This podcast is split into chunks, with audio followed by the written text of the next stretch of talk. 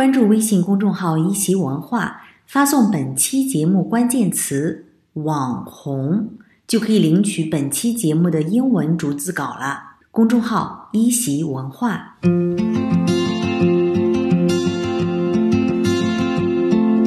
Hello, listeners of AC English. Welcome back.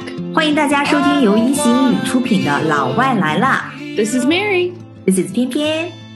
哎，那我们今天呢，我们要跟 Mary 呢聊一聊这个网红 Influencers. influencers。你知道网红在中国就是是一个特别大的一个 big culture。 Yeah. 嗯，刚才 Mary Mary 说了，网红在英文当中是 influencer，right？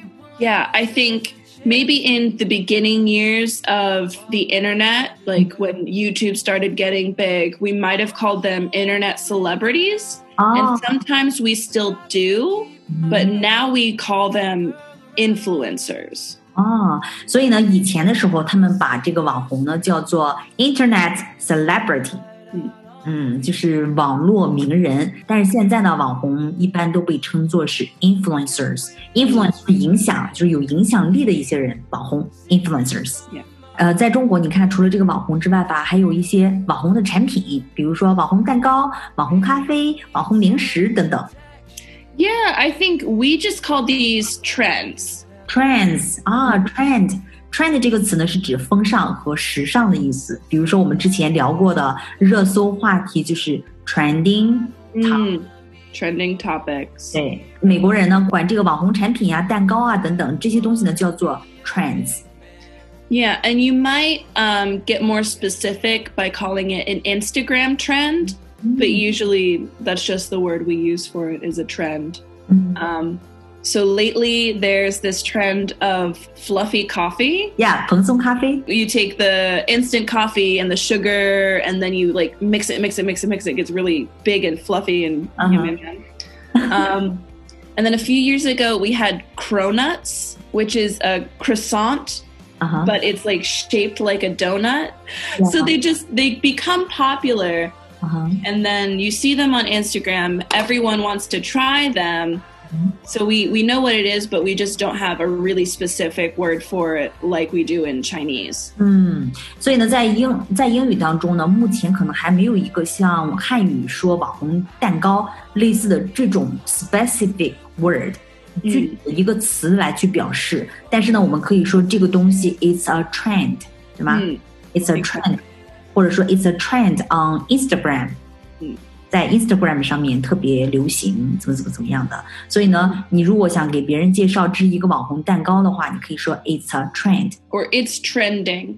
啊， So 或者说 it's trending on Instagram. 嗯，也可以说 it's trending on something，那别人就知道啊，这个东西是一个网红的。 Exactly. 那还有这个网红地点呢？ We would really just say that it Uh-huh. would be yeah, it's the same thing. We don't really have um we might call so places that become famous 嗯哼， or that people want to go to because of Instagram, we 嗯 call them Instagram famous. 啊，Instagram famous，Instagram famous，就是说因为啊、Instagram，然后变得非常有名、出名的一些地方，对吧？像网红餐厅，是不是我们也可以说 this restaurant is trending？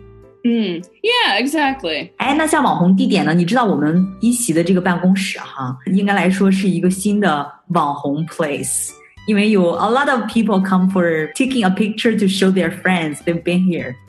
That's really cool. That's crazy.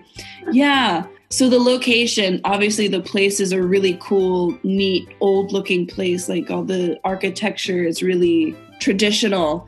Um, we might call that an Instagram worthy location. 啊，所以呢，你看像网红地点的话，那美国人呢可能会说 it's an Instagram worthy location。那 worthy 是指值得的，对吗？也就是说 Instagram worthy location，也就是说这个地方呢是值得上 Instagram 的 这么一个地方。 Exactly. So if a place looks cute enough or cool enough, 嗯 any place like that that people want to take pictures of and have coffee there and enjoy the atmosphere, that is an Instagram worthy location. 嗯，Instagram worthy location。嗯哎，那美国现在 当红的这种 trending food，或者说 trending person，或者说这种 Instagram worthy location 网红地方都有哪一些呢 ？Yeah, so it's a little bit it's a little bit different these days with the pandemic going on. But the most popular that I've seen these days, food wise, is the Dalgona coffee, which is the fluffy coffee. 嗯，蓬松咖啡，美国的。 Um, trending food. Um, I did see because I did research because I've o- I've only seen the fluffy coffee. Um, apparently, lobster pizza.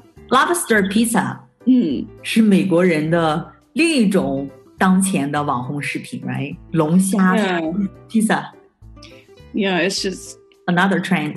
another trend. I don't know. Yeah.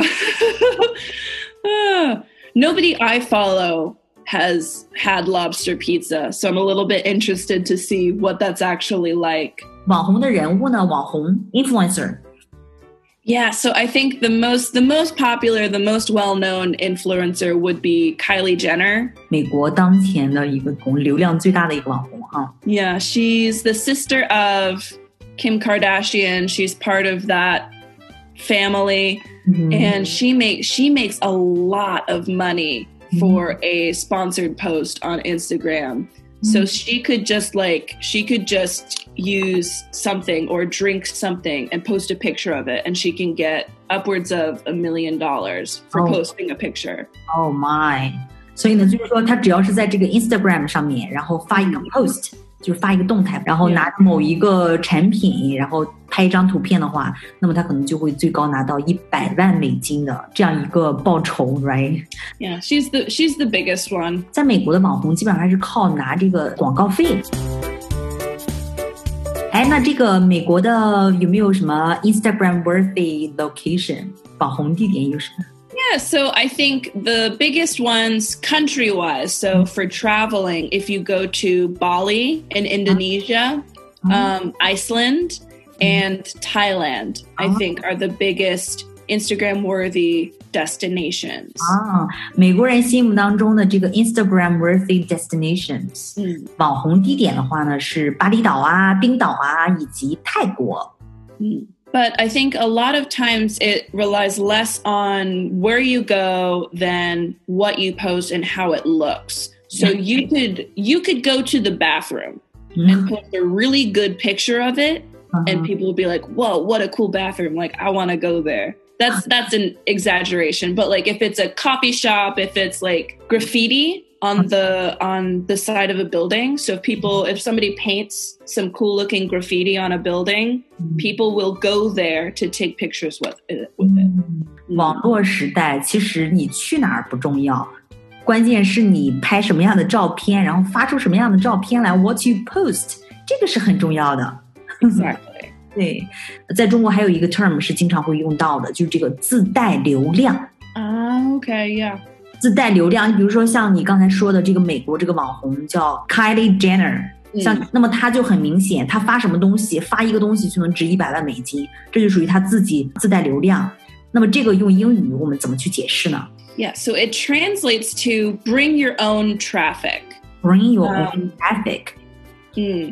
Traffic is when someone gets very popular. So if you post a post on Instagram 嗯哼 and lots of people look at it, lots of people like it and comment it, there's a lot of traffic on your Instagram page. 啊， So 这个词用的很好哈，traffic 就是交通的意思，对吧？ hmm, 你发一个东西，you post something，然后 a lot of people come to to to check it, to like it，所以呢，你就是在 bring your own traffic， 对吧？你带来了很多的这个 traffic，很多人过来嘛，嗯哼， um, I think in America, what we might call it is becoming a brand or branding yourself. 啊、b e c o m i n g a brand，我们说某一个人自带流量，我们可以说 she is becoming a brand，她 Mm. 成为一个品牌了，也可以说 she brings her own traffic。 Yeah, so it's kind of like if you get famous enough, they can start doing whatever, kind of like they're they get to do whatever they want. If they want to sell like makeup, they can sell makeup. They then become their own brand. If I became famous on Instagram, I could eventually become the Mary brand and I would sell something and then it would be making me money. Exactly，就像李佳琦，He is a brand actually，、对吧？李佳琦牌口红 Exactly. Exactly. ，He has his own traffic，流量很足，对不对？嗯 So yeah, traffic. If you're popular on Weibo, on Instagram, on where whatever platform, you can get a lot of people, a lot of traffic on your page. 嗯，exactly，所以这个词学的非常好，traffic 流量，right？traffic。If you are popular, you can get a lot of traffic on your page. Exactly. And it's actually it's the same word as like if there's a lot of traffic outside, like with a lot of cars. Yeah. Like oh the traffic's so bad today. So it has it has two meanings. Yeah. So people might already know the word traffic for like cars. Yeah. But then we have internet traffic. 嗯，internet traffic 流量，right？最后我们说一下哈，就是说直播间怎么说呢 So that would be a studio, I think, a live stream studio. ？A live stream studio。哎，那个每次做直播的时候，一开直播会说“欢迎来到我的直播间”，这句话应该怎么说呢？ I think in English we usually say welcome to my stream, 啊，Welcome to my stream。Welcome but I think it literally translates to welcome to my studio. 嗯，Welcome to my studio 是直译的话，应该是 Welcome to my studio。但是呢，在美国呢，如果开直播的话，最地道的说法是 Welcome to my stream。 Hmm. Yeah. 呃，很多粉丝要求我们也做一次直播，I think that's a good idea, actually. 改天我们准备一下，我们也开一下直播，对大家说 Welcome to my stream。Welcome to our stream. OK，今天这个话题聊得特别开心。yes, I hope everybody learned something interesting today. 然后可以给 Mary 介绍一下我们中国目前网红的食品呀、网红的地点呀，right？ Yeah, send me cool places to go. OK, so this is 偏偏 This is Mary. See you next time. See you next time. Sorry. Job to keep my Oh, good. girl around. And maybe buy me some new strings. And her a night out on the